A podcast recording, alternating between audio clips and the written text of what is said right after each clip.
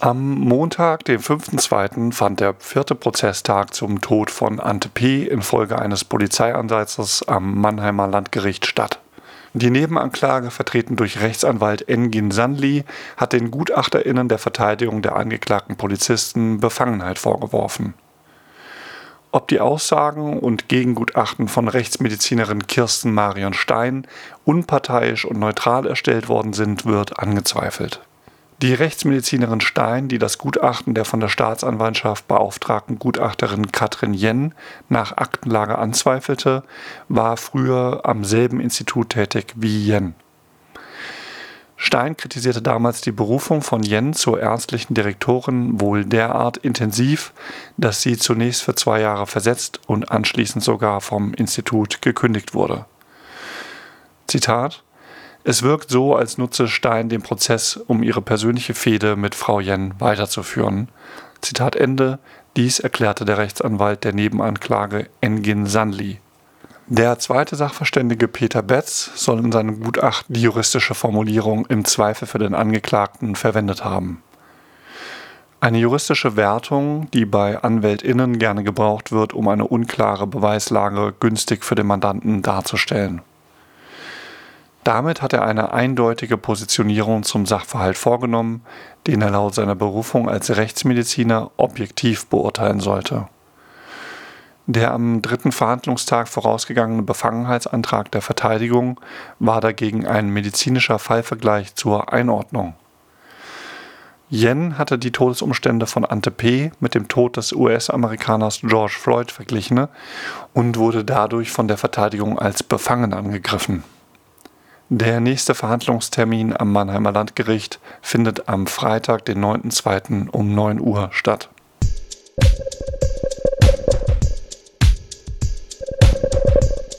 Aktuelle Medienberichte vermelden, dass die Neubautrasse zwischen Frankfurt und Mannheim den allgemeinen Sparplänen zum Opfer fällt. Agenturberichten zufolge streicht die Bahn ihre Neubauprojekte praktisch auf Null zusammen und priorisiert die Modernisierung des bestehenden Bahnnetzes. Der Grund sind Kürzungen im Bundesverkehrshaushalt. Die Berichte berufen sich auf eine Aufstellung der Bahnnetzgesellschaft Infrago. Ein Sprecher der Bahn wollte dem SWR gegenüber weder bestätigen noch dementieren, ob die Neubautrasse Frankfurt-Mannheim noch eine Chance habe. Es handle sich schließlich um, Zitat, interne Papiere, doch grundsätzlich teilt die Deutsche Bahn mit, halte sie unverändert an ihren Neubau- und Ausbauvorhaben fest. Sie habe aber mit der Bundesregierung vereinbart, den Schwerpunkt zunächst auf die Modernisierung des bestehenden Bahnnetzes zu legen. Dies gelte auch für Projekte, die bereits im Bau seien.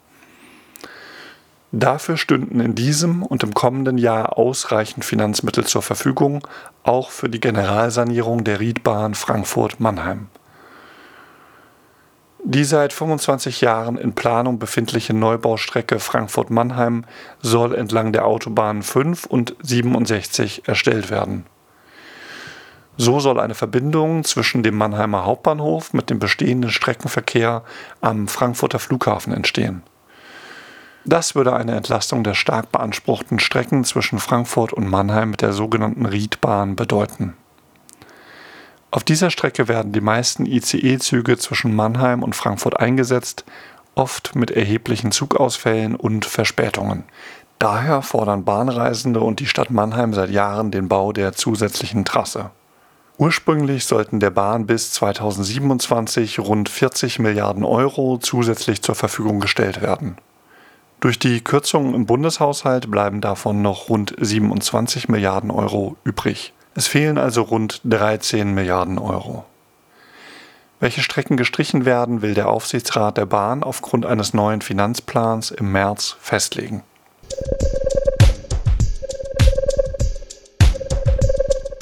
Die Umbenennung der Straßennamen in Rheinau Süd wird nun doch wie bereits im März 2022 vom Gemeinderat fast einstimmig beschlossen durchgeführt. Die Anträge von CDU, Mannheimer Liste und FDP mit einer Shortlist ein Vorrecht für Bewohner von Rheinau Süd gegenüber der Mannheimer Bevölkerung zu erwirken, fanden keine Mehrheit. Über die neuen Straßennamen gibt es eine Bürgerbefragung zu 18 eingereichten Persönlichkeiten, ne, die sich für ein Zusammenleben unterschiedlicher Ethnien eingesetzt haben.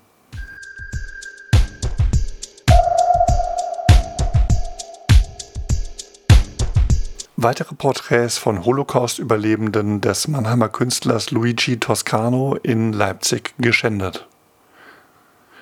Nachdem bereits in der Nacht zum Holocaust-Gedenktag acht Porträts mit Textmarkern beschmiert wurden, wurden nun zwei Darstellungen zerschnitten.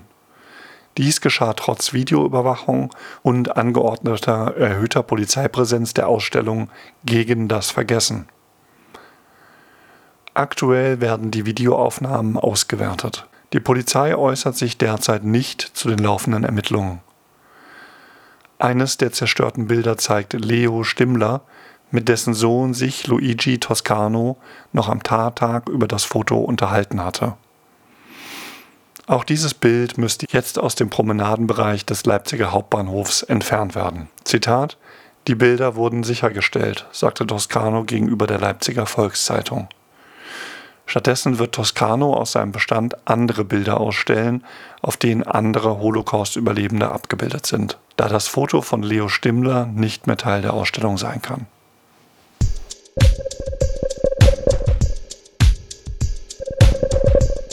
Für die Gemeinderatsfraktion der Freien Wähler Mannheimer Liste besteht offenbar keine Brandmauer zur AfD. Beide haben Anträge in den Hauptausschuss des Gemeinderats gegen das Gendern in der Mannheimer Stadtverwaltung eingereicht.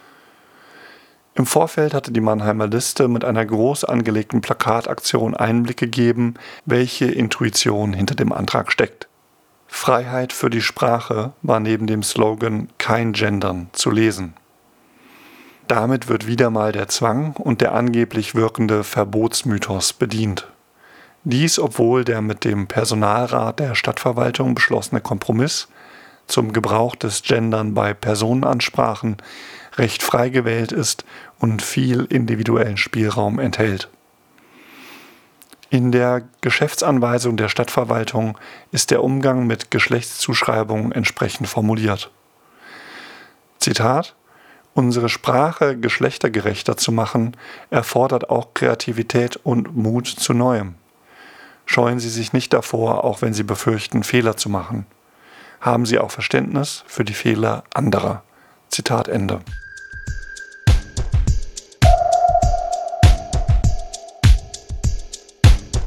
Am 8. Februar beginnt die Berufsverhandlung von Monika Young gegen das erstinstanzliche Urteil. Wegen falscher Maskenatteste hatte das Weinheimer Amtsgericht Young zu einer Freiheitsstrafe von zwei Jahren und neun Monaten verurteilt.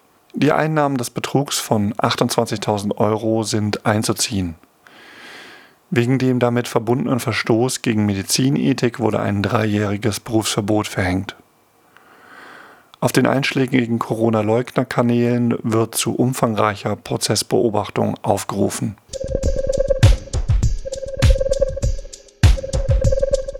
Am Amtsgericht Darmstadt hat der Prozess gegen den Unternehmer und Querdenker Matthias Bührer aus Seeheim-Jugendheim begonnen. Dieser ist angeklagt wegen Zeigens des Hitlergrußes während einer Querdenken-Demonstration am 3. September 2022 in Darmstadt. Bührer ist in Südhessen bekannt als ehemaliger Pächter der Burg Frankenstein sowie Inhaber der Darmstädter Kultbar Anschibin. Am 3. September 2022 beteiligte sich Bührer an einer Demonstration durch die Darmstädter Innenstadt aus dem Spektrum der Corona-Rechten. Laut eigener Aussage nahm er seit Beginn der Pandemie an diesen Versammlungen teil, weil er gegen, Zitat, Zwangsimpfungen sei. Am Rande der Demonstration sei Bührer dann aggressiv auf eine Gegendemonstrantin zugegangen habe sich vor ihr aufgebaut, die Zähne gebleckt und circa eine Minute stramm stehend den Hitlergruß gezeigt, bis er von weiteren TeilnehmerInnen des Querdenkenaufmarsches aufgefordert worden sei, den Arm hinunterzunehmen. So die Schilderung einer Belastungszeugin. Bührer selbst leugnet die Tat und erklärt, er habe lediglich deeskalierend gestikuliert. Der Angeklagte verzichtete im Prozess auf eine anwaltliche Verteidigung und trat, wie Beobachter berichteten, mit übersteigertem Selbstbewusstsein auf. Bei seinen Einlassungen verstrickte er sich jedoch immer wieder in Widersprüche und wirkte extrem unglaubwürdig. Das Angebot der Staatsanwaltschaft, den Prozess gegen Zahlung einer Geldauflage einzustellen, lehnte Bührer ab. Nur ein Freispruch käme für ihn in Frage. Begleitet wurde der Prozess von einer Vielzahl an Personen aus dem Spektrum der Corona-Rechten, die immer wieder verbal und störend in den Prozess eingriffen. Auch das macht deutlich, wie sehr Bührer in der Szene eingebunden ist. Ein Zuschauer aus dem Spektrum der Corona-Rechten versuchte sich kurzfristig als Rechtsbeistand von Bührer darzustellen, was von Seiten des Gerichts abgelehnt wurde. Da eine weitere Belastungszeugin krankheitsbedingt nicht an der Verhandlung teilnehmen konnte, wird der Prozess in 14 Tagen fortgesetzt. Durch Bürers Weigerung, der Einstellung des Verfahrens gegen eine Geldauflage zuzustimmen, wird eine Verurteilung wahrscheinlicher.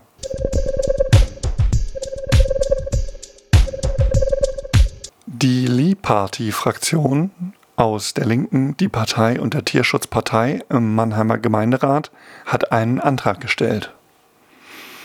Dieser beinhaltet, dass die Stadt ein Konzept vorlegt, wie und zu welchen Kosten Vereine in den Schulferien die Schulsporthallen und Schulplätze nutzen können. Dass Schulsportstätten wochenlang ungenutzt sind, während Sportvereine über zu wenig Spielstätten klagen, mache wenig Sinn. Bisher wurden Anträge in diese Richtung meist pauschal mit den Kostenargumenten der Verwaltung abgewiesen. Diese Kosten möchte die Fraktion Liparty jetzt genau dargelegt wissen, denn bisher standen diese nur nebulös im Raum. Auf einer exakten Grundlage mit einer transparenten Aufstellung von Aufwänden und Kosten kann sich der Gemeinderat dann ein Bild machen. Ein tragischer Vorfall hat sich im Pforzheimer Raum ereignet. Der Fahrradaktivist und Blogger Andreas Mandaika wurde von einem 77-jährigen Autofahrer umgefahren und getötet. Als Blogger Natenom setzte er sich Zeit seines Lebens für bessere Radwege und für eine konsequente Verfolgung von motorisierter Gewalt ein. In offenen Briefen wandte er sich an Polizei, Justiz, Politik, um die Sicherheit für RadfahrerInnen zu erhöhen. Einen Tag vor seinem Tod setzte er noch einen Post ab, der darstellte, wie ein 70- bis 80-jähriger Autofahrer mitten auf der L574 zwischen Neuhausen und Schellbronn stehen blieb. Dies anscheinend, weil er mit dem Automatikgetriebe seines Fahrzeugs nicht mehr zurechtkam. Der Mann schien völlig überfordert zu sein. Tags darauf wurde er von einem 77-Jährigen nun überfahren. Etliche Gedenkfahrten im süddeutschen Raum gedachten daraufhin an Andreas Mandalka.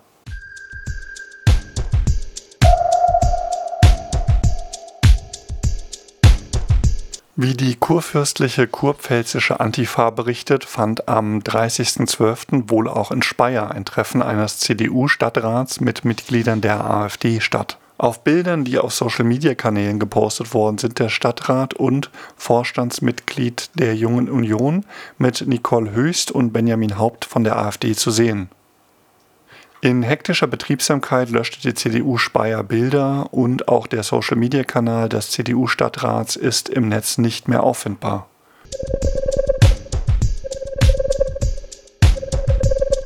Die AfD fordert den Landrat des Landkreises Südliche Weinstraße dazu auf, bis zum 12. Februar eine Unterlassungserklärung zu unterzeichnen. Dietmar Seefeld, CDU, hatte beim Neujahrsempfang dazu aufgerufen, Demagogen und Hetzern entgegenzutreten. Die AfD fühlt sich damit direkt angesprochen und pocht auf Neutralitätspflicht des Landrats. Das geht aus der gemeinsamen Pressemitteilung von Klaus-Jürgen Schubert, dem Sprecher der AfD-Kreistagsfraktion, und dem Bundestagsabgeordneten Bernd Schattner hervor. Weder Schubert noch Seefeld machen den Inhalt der Erklärung öffentlich. Bekannt wurde lediglich, dass ein Rechtsvertreter des AfD-Landesverbandes ihn verschickt hat.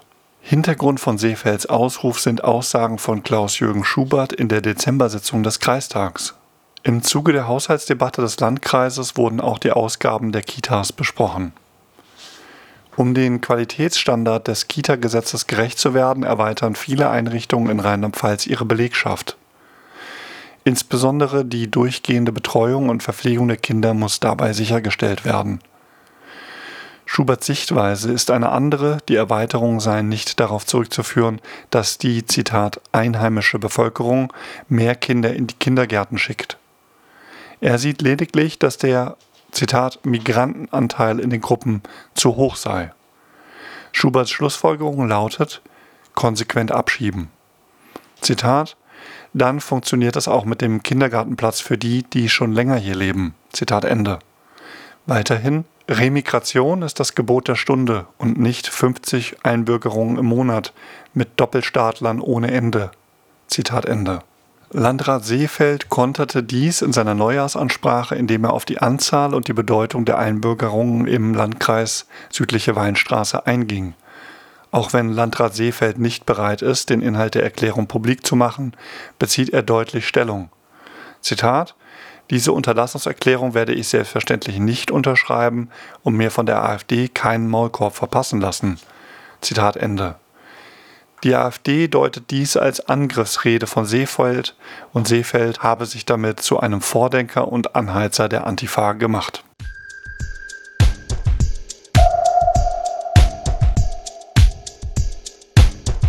Am 2.2. hat die AfD-Bundestagsfraktion zu einem Bürgerdialog in die Hunsrückhalle in Simmern eingeladen und 3000 bis 4000 Menschen sind diesem Aufruf gefolgt.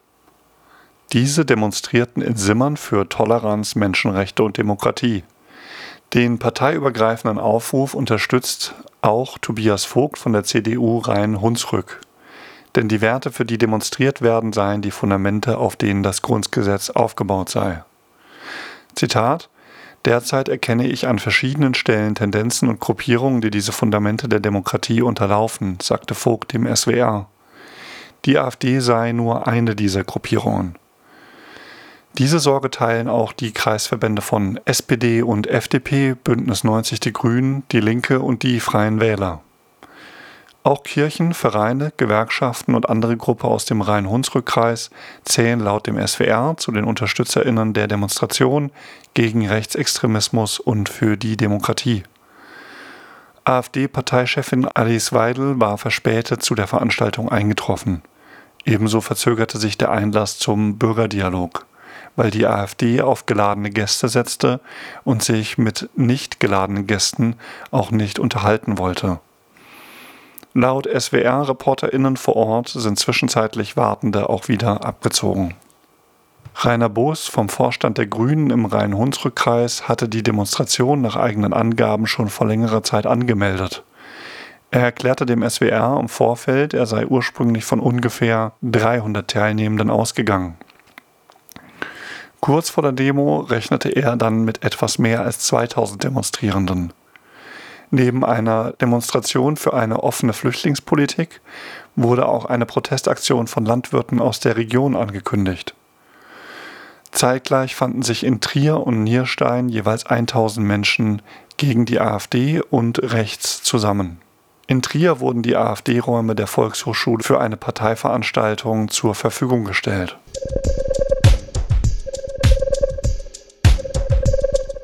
In Kaiserslautern hatten sich am Holocaust-Gedenktag unter dem Motto Nie wieder ist jetzt 6000 Menschen gegen Rechtsextremismus ausgesprochen. Nicht dabei waren die Freien Wähler Kaiserslautern, weil ihnen die Reihenfolge der Rednerinnenliste nicht gefiel und der eigene Redner erst gegen Ende der Veranstaltung sprechen sollte. Auch die Fraktionsvorsitzende der CDU, Ursula Düll, kritisierte die Rednerinnenliste als zu lang und unausgewogen. Zitat, dass wir erst reden konnten, als einige Menschen schon gegangen waren, lag auch an der Nichteinhaltung der Redezeiten und der Musikeinlage, die manche als Veranstaltungsende interpretiert haben, monierte Ursula Düll. Eventuell liegt es auch an den ausgrenzenden Aussagen, die regelmäßig aus der CDU kommen. Der CDU sei es, Zitat, besonders wichtig gewesen, am Gedenktag für die Opfer des Nationalsozialismus, Zitat, klar gegen Rechtsextremismus zu positionieren. Zitat Ende.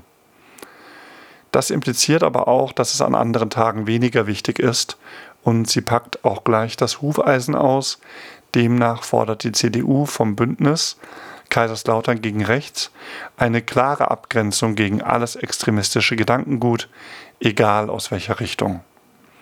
Zitat auch künftig unterstützen wir natürlich und sehr gerne auch mit anderen demokratischen Parteien Aktionen zur Stärkung der Demokratie. Zitat Ende. Das gilt dann nicht für Veranstaltungen, die beispielsweise von linksextremen Kräften unterwandert werden. Fraglich bleibt, ob sie damit auch Personen meint, die sich täglich gegen Ausgrenzung und Vielfalt einsetzen, aber zufällig oder bewusst nicht das passende Parteibuch haben.